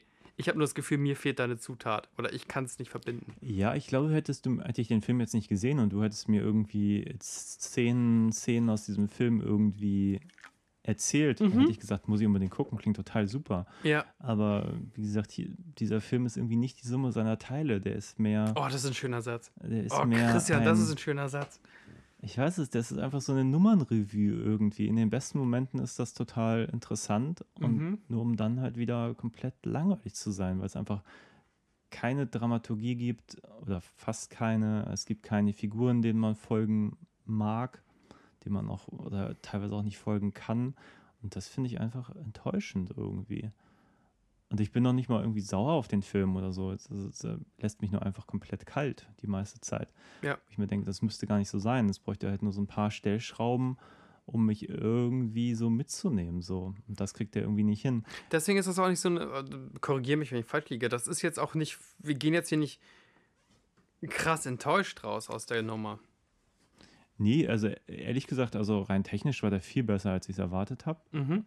Und ey, wie gesagt, ich hätte mir einfach gewünscht, dass er vor allem kurzweiliger wäre. Also ich Ja. erwarte ja noch nicht mal tiefsinnige Handlungen oder Figuren oder so. Nur wenn man bei so einem Film ist, wo die ganze Zeit verrücktes Zeug passiert und dann sitzt man da und denkt sich, okay, komm mal zum Punkt, Ja. dann ist das irg irgendwie, fehlt da was so. Irgendwie ein bisschen Dichte, irgendwas so. Ja. Oder es hat halt irgendwie tatsächlich noch einen Unterton, den wir aber als Westerners überhaupt nicht verstehen können. Also wenn es, keine Ahnung, die Fabel von der Fledermaus und dem Frosch gibt und oder keine Ahnung, wir müssen verstehen, dass die Yakuza äh, äh, traditionell in den 90er Jahren Probleme hatten, Froscheier zu importieren. Ich weiß es nicht. Also irgendwas, wo man denkt, aha, ich verstehe, I see where you're coming from. Also meines Erachtens wäre weniger manchmal einfach mehr gewesen. Also hätte man am Schluss dann wirklich mal irgendwie einen Kampf auch ausgekämpft, glaube ich, Mhm. wäre ich viel mehr dabei gewesen, als dann immer noch mal irgendwie was Neues und dann noch mal das Gimmick. Das hat mich auch so ein bisschen an ähm, hier den dritten El Mariachi erinnert, wo dann Mhm. auch plötzlich neue Waffen und Gimmicks und auch das mit diesem Truck, der dann plötzlich ankam, mit den Maschinengewehren raus. Das finde ich einfach langweilig. Das, das macht mir keinen Spaß, sowas Ähm, dass die Yakuza da plötzlich so, so einen crazy Truck haben, nur um einmal mit so einem Maschinengewehr Ja. rauszufeuern, einmal versuchen, das Ding zu überfahren. Dann ist es auch nicht tot. Es ist so, wofür? Also, richtig. ich gehe da nicht mit. Ich, das ist nicht meine Art von Humor. Und es ist ähm, im Endeffekt, und ich meine das, Ich meine, das nicht wirklich böse, aber im Endeffekt ist jeder Konflikt total unbefriedigend äh, gelöst. Also diese, dieser Froschkämpfer, Spoiler, Spoiler, Spoiler, kann dadurch besiegt werden, dass man ihn einem Pflaster abzieht. Haha, witzig, witzig, irgendwie Pflaster abgezogen und der ist dann total empfindlich da. Also Aber das wird ja auch nicht vorbereitet. Nee, null. Mein, wenn, so, wenn du wenigstens vorher irgendwie siehst, dass, dass er, weiß ich nicht, das haben wir die in unseren Legende vom kleinen Frosch als Kind mal gelesen hat und ja, deswegen und der weiß, weiß, ah, was die der Frosch hat ein Pflaster. Ja, genau, sowas meine ich ja. So, und das erinnert mich so ein bisschen dran, so als wir damals irgendwie auch als Jugendliche oder Heranwachsende versucht haben, Action zu inszenieren, wussten wir auch nicht, wie wir da rauskommen. So, und haben, ich weiß noch ganz genau, wie wir auch so ähnliche Witze erzählt haben. So von wegen, die, der übergroße Charakter hat eine Achillesferse, die wir aber nie erzählt haben, weil wir keine guten Geschichtenerzähler waren. So, und dann ist er umgefallen, mhm. wie, das wahnsinnig witzig, dass der Titan umfällt, weil man ihn keine Ahnung, kurz irgendwo unter die Achsel tippt. So. Aber das ist natürlich als Zuschauer richtig krass unbefriedigend. Und auch dieser Witz von wegen, dass sich am Ende der letzte Stehende der bösen Armee mit dem letzten Stehenden des Guten, dass sie sich dieses Gesicht-Punch-Out ähm, leisten. Es ist super unbefriedigend, weil, weil, weil rein technisch können sie es ja. Mhm. Rein technisch können sie da krass durch die Gegend fliegen und sich kicken und so. Ja. Warum, warum entscheiden sie sich denn dazu? Naja, egal. Aber das habe ich bei dem Pflaster auch gedacht. Ich dachte auch, als er ihn abgezogen hat, dass er jetzt so seine Schwachstelle findet und dann halt erst auf den Bauch irgendwie zum Beispiel eindrückt. Einprügeln muss, ja. Aber dass das sozusagen wirklich dieser Moment ist, ach, ich habe ihm das Pflaster abgezogen und jetzt ist er schon tot, ist halt, ist halt echt irgendwie wenig. Das ist ein also, wahnsinniger Action-Cockblock. Naja, ja. Christian, wenn wir über gute, also du hast ein paar asiatische Filme, ne, bei dir auf deinem Podcast ähm, besprochen. Wir haben auch, haben wir über viele gesprochen. Also wir haben über Parasite mal gesprochen. Wir haben beim Bahnhofskino, habe ich mal mit dem Patrick über Save the Green Planet ah, gesprochen. Ah, das war bei Bahnhofskino, das war gar nicht bei dir. Ja, stimmt, den, den, meinte ich, den, den Podcast, den kann ich sehr ja. zu empfehlen. Wird auch, glaube ich, von Ari Aster geremaked. Ari Aster oder dem anderen? Ich verwechsel die manchmal. Ich glaube. Äh, Hereditary war ja, vom, Esther, vom oder? Esther, ja. Ja, anyway, der super Film. Ich freue mich aufs Remake. Ich wollte jetzt um, aber ähm, gar nicht nur Bahnhofskino anpreisen, sondern eigentlich dein Podcast. So, okay, ja, ich bin mir gerade nicht sicher. Ich würde gerne mehr über asiatische Filme machen, aber ich glaube, wir haben gar nicht viel über asiatische Filme Ja, wie gesagt, wir haben gerade über Bond gesprochen, das war cool. Ja. Ähm, ich würde jetzt gerne zu Halloween nochmal irgendwas besprechen. wir haben Crying Freeman besprochen, das ist zumindest eine teils asiatische ja. Produktion teils Französisch. Ja, die OA war auch ein ganz klein bisschen asiatisch, oh aber Gott. auch nur so ein bisschen. Wir haben noch nicht den besten Track Record, aber. Nein, da geht noch, da ist noch Luft nach oben. Wir hören nicht sagen. auf, wir versprechen es. vielleicht ist da was bei, ich kann mich gerade nicht erinnern. Ähm, hast nicht. du vor, irgendwas Großartiges zu Halloween ähm, zu, zu wegpodcasten, um direkt deinen Podcast auch nochmal zu abonnieren oder ab und zu mal einfach auf die Seite Filme zum Dessert aufzugehen? Ja, Filme zum Dessert kann man auf jeden Fall gucken, ob in der Zwischenzeit was kommt. Jetzt war es gerade ein bisschen weniger, einfach mhm. zeitbedingt. Ja, ähm, Dito. Du bist busy, der Florian ist jetzt auch schon wieder busy, mit dem ich gerade jetzt über vier Bonds gesprochen habe. Ähm, ich würde gerne mehr machen. Also ich habe so ein, zwei Halloween-Kandidaten. Aber eine Halloween-Folge wirst du schon noch produzieren, ne? Ja, ich habe da so ein paar, paar Ideen. Ich habe da schon ein, zwei Titel genannt, auf die ich Lust hätte, die so ein bisschen gaga sind. Mhm. Ähm, aber muss man gucken, ist auch immer so tagesformabhängig, ob man, auf was man Lust hat. So. Wir haben ja auch über unglaublich viele Carpenters und so gesprochen. Also wer, wer, wer Lust hat, über Horrorfilme was äh, zu hören, der wird auf jeden Fall fündig bei Filme zum Dessert. Ja, auch für Crow könnte man ja nachholen. Ja, stimmt, Crow. Wir haben ja auch nicht nur über den ersten Crow bei dir wir gesprochen. Wir haben die ganze Reihe durchgegackert. Drei. Ja die nicht so sehenswert sind, aber vielleicht ist der Podcast amüsant zu lauschen. Wir haben gesprochen, wie gesagt, über, über viele John Carpenter-Sachen. Ich habe mit Tommy irgendwann mal ziemlich random über irgendwelche schlechten Netflix-Horrorfilme gesprochen, die wir da so spontan angeklickt haben. Wir haben dann irgendwann mal, habe ich ihm das äh, von dem einen Film erzählt. Er meinte, hä?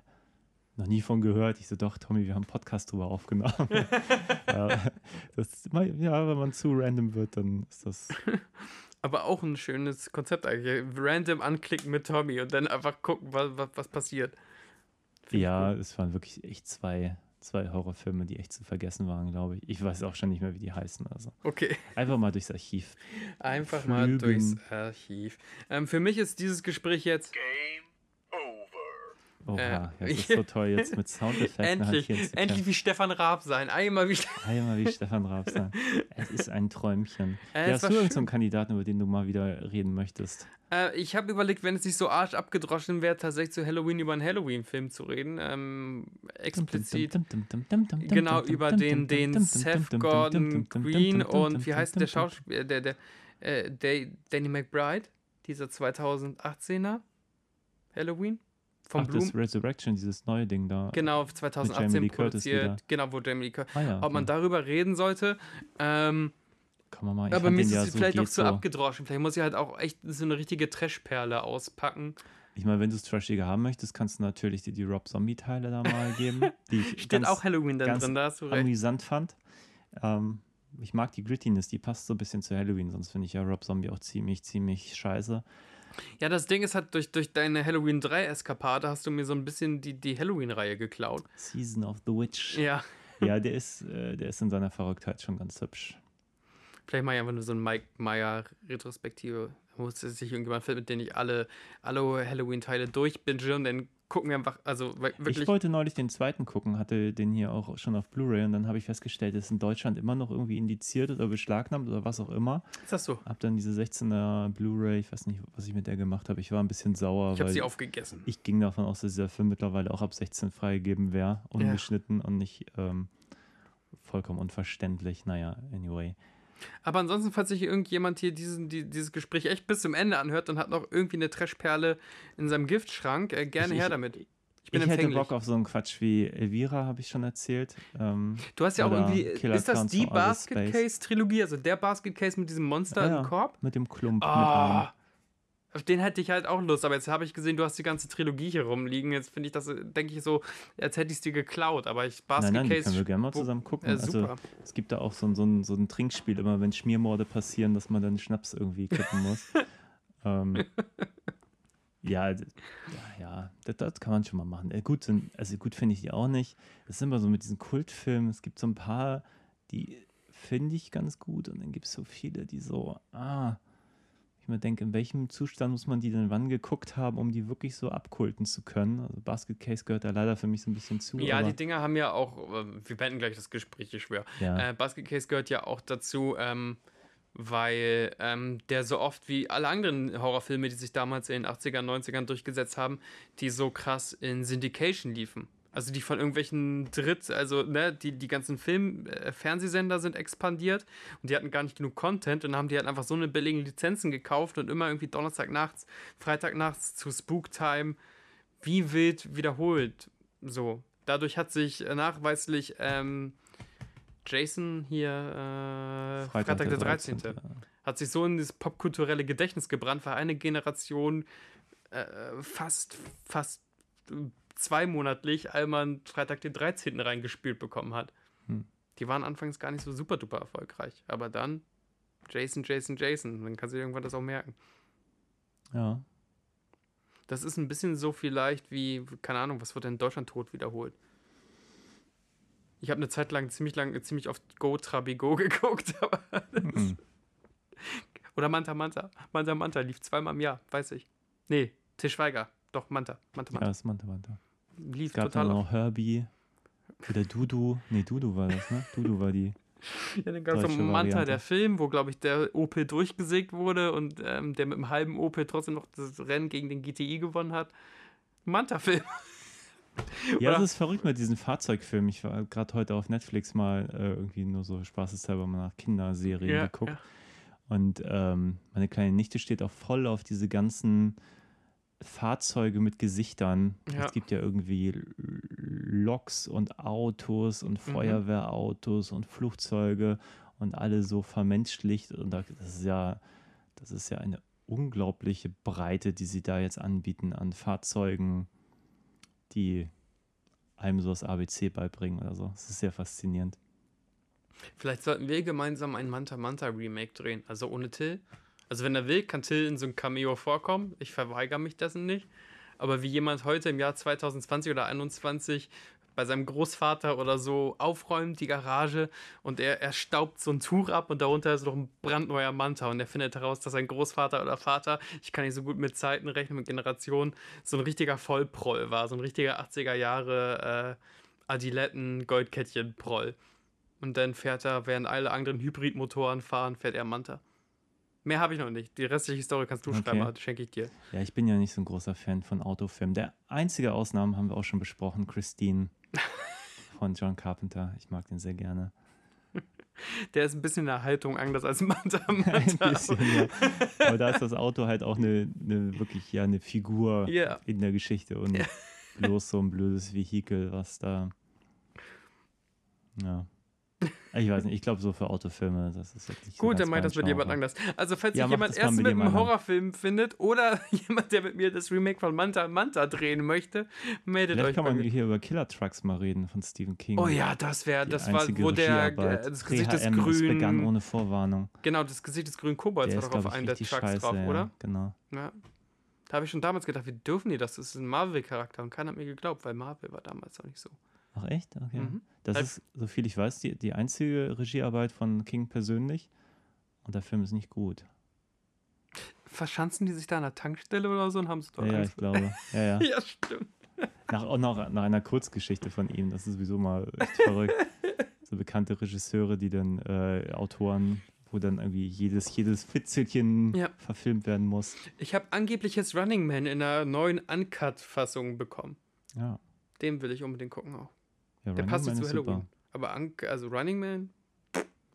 Mann, jetzt, jetzt sind wir aber auch in so einem komischen, komischen Delirium, wo wir uns einfach nur unsere Gegenstände, unsere Blu-ray-Sammlung vorstellen. Ja. Also, ähm, das war's, äh, Christian, das war aber schön. Wir hatten Redebedarf. Wir haben drei Wochen lang nicht miteinander geredet. Äh, danke für diese, diesen Trip äh, par excellence ins Mike-Land. Mike. Ja, es war mir ein Träumchen. Ja, wir machen auf jeden Fall mal weiter mit ihm, würde ich sagen. Ein paar Skurrilitäten gibt es da auf jeden Fall noch in der Vita. Auf jeden Fall. Jeder Like, jeder Fudo Kommentar. hatten wir auch schon mal in der Hand und wollten den einlegen. Stimmt. Machen wir irgendwann mal. Unbedingt. Ja. Also Likes, Kommentare, Share, alles erlaubt. Ähm, wir hören uns bald wieder. Ja. Habt einen schönen Abend. Dankeschön.